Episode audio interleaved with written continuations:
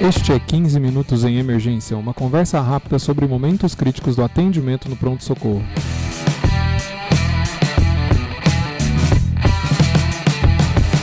Este é o podcast do curso de Medicina de Emergência do Hospital das Clínicas da Faculdade de Medicina da USP. Conheça mais no link www.emergenciausp.com.br curso www.emergenciausp.com.br curso. Este é o episódio 63. Eu sou o Dr. Júlio Marchini, está aqui comigo a doutora Annelise Vanderlei. Ela é residente do terceiro ano de Medicina de Emergência do nosso serviço. Tudo bem, doutora Annelise? Tudo bem, Júlio. Muito bom estar aqui. Aproveito é, sempre o podcast, estou sempre escutando, acompanhando. Então, para mim é um privilégio participar. É um privilégio ter você aqui. Mas o, o assunto que a gente vai trazer nesse episódio, então, é soft skills. É, o que são essas, essas habilidades? Bom, soft skills são competências né, que envolvem a personalidade é, e o comportamento do profissional.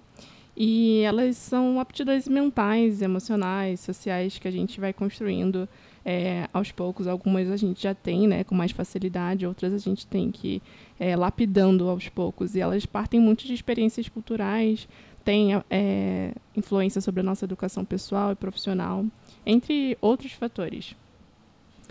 É, os soft skills eles estão relacionados também é, muito à forma que você se relaciona com as pessoas, né? Como que você interage com as pessoas da sua equipe no seu ambiente de trabalho.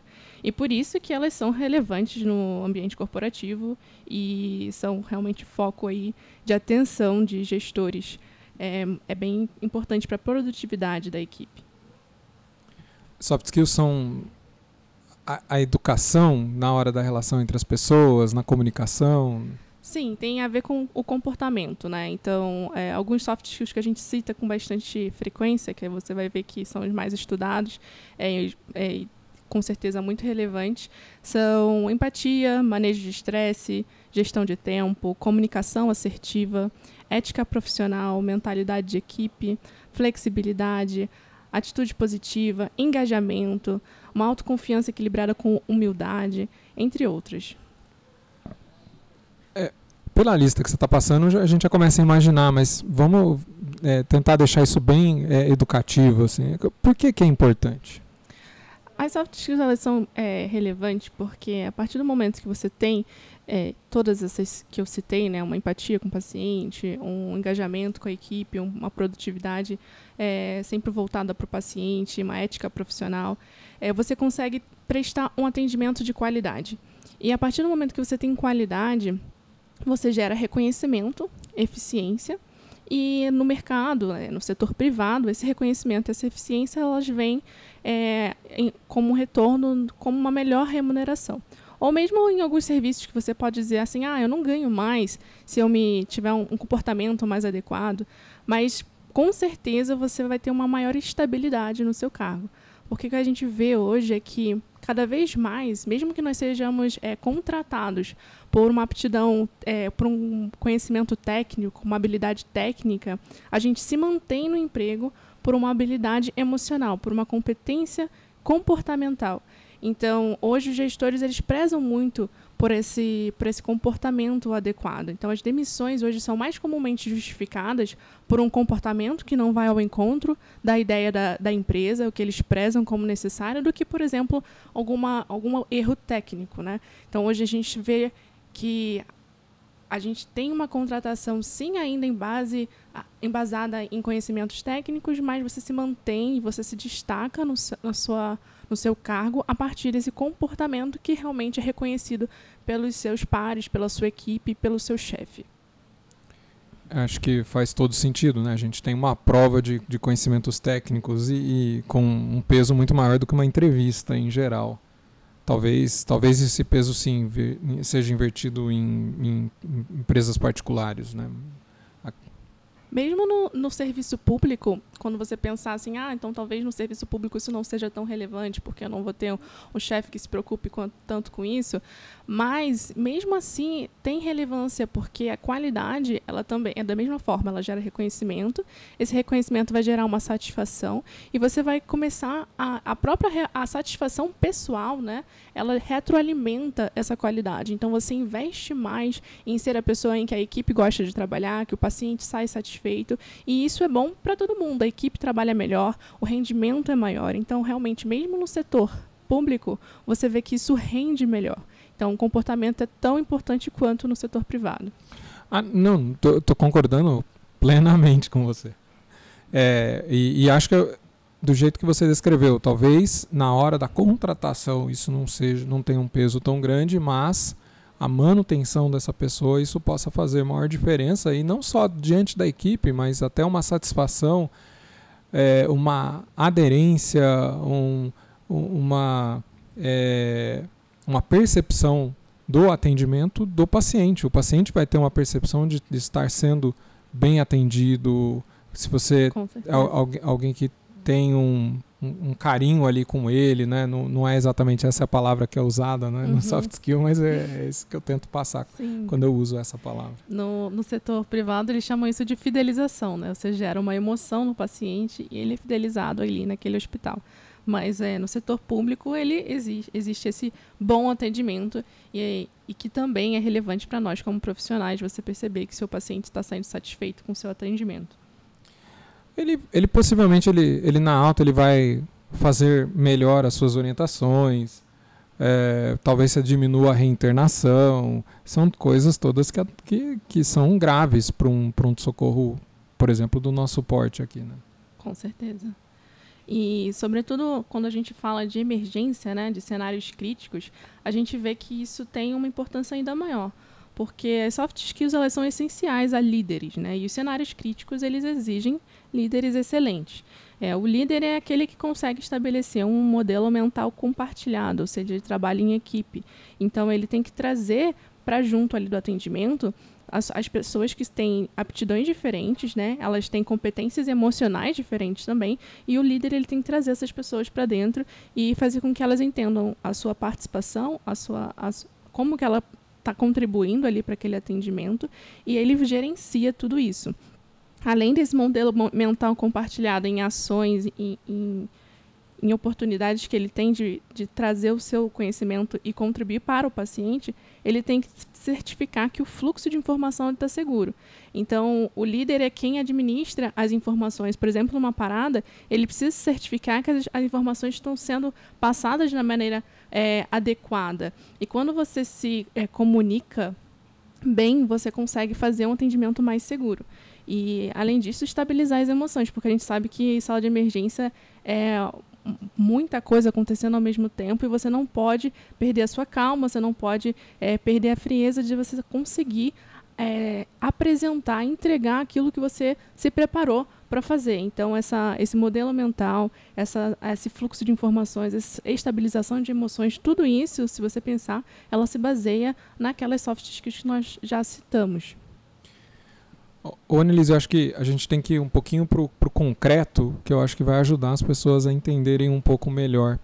Então, eu tenho visto, esse ano especialmente, eu acho que no começo do ano eu comecei a notar um pouco mais isso e quase que de rotina hoje em dia, né? Toda vez que eu estou de plantão na sala de emergência, tá lá os nomes, né? É, parece que é uma coisa, uma besteira, né? Mas chamar todo mundo pelo nome, o estagiário, é, da fisioterapia, que às vezes fica lá um tempo mais curto e a gente é, tá de vez em quando no plantão, não chega a conhecer. Agora, se você chega, tá lá o nome da equipe inteira, isso facilita demais, né? E foi uma das coisas que você apontou no, no final do, do ano passado. Isso. É, dentro da comunicação assertiva, tem vários pontos, né? Um deles é você conhecer as pessoas da sua equipe pelo nome.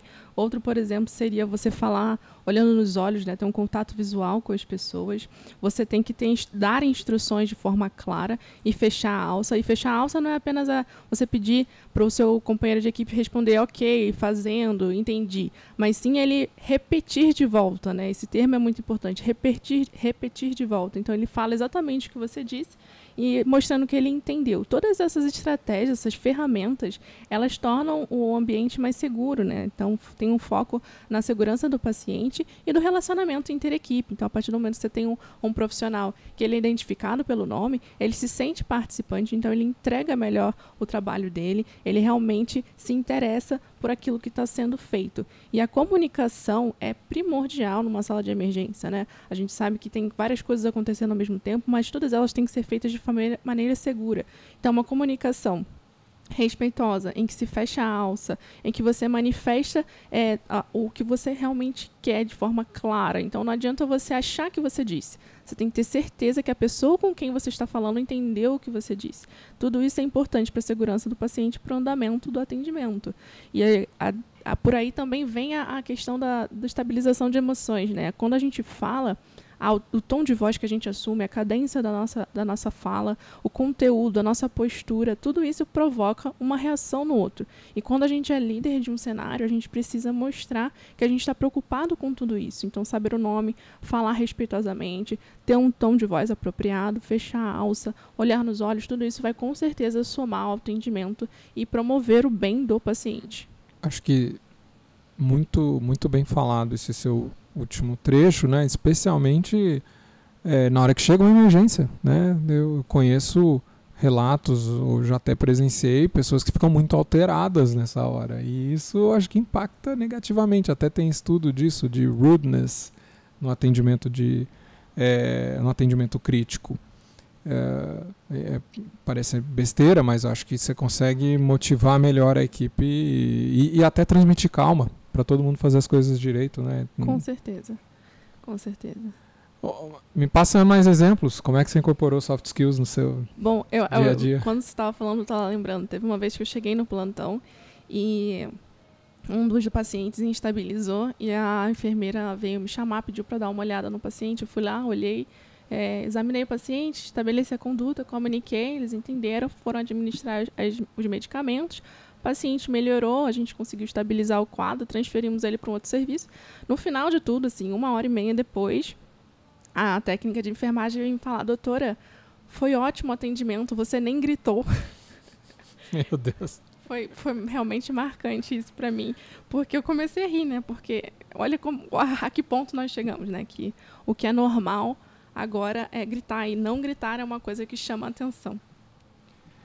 Quando a enfermeira te chama, nunca, nunca fique irritado. Sempre vai.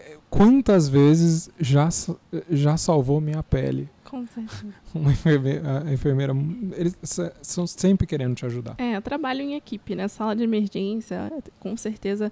Outros cenários também, mas sala de emergência, que é o que eu vivencio mais, a gente vê que o trabalho em equipe faz toda a diferença. E, e como é que a gente adquire soft skills? Bom, é, primeiro, o mais importante é você saber que existe e você identificar que você precisa correr atrás disso, né? Perceber que na sua prática tem falhado A ou B e você precisa aprimorar isso. Então, depois você estuda, né? Veja, tem artigos publicados sobre soft skills na sala de emergência, na UTI, e eles falam mesmo como que você pode aplicar, como que você pode desenvolver. E depois, uma parte muito importante é de treino. É, alguns artigos eles trazem uma lista de, de formas que você pode aplicar isso na sua, no seu plantão.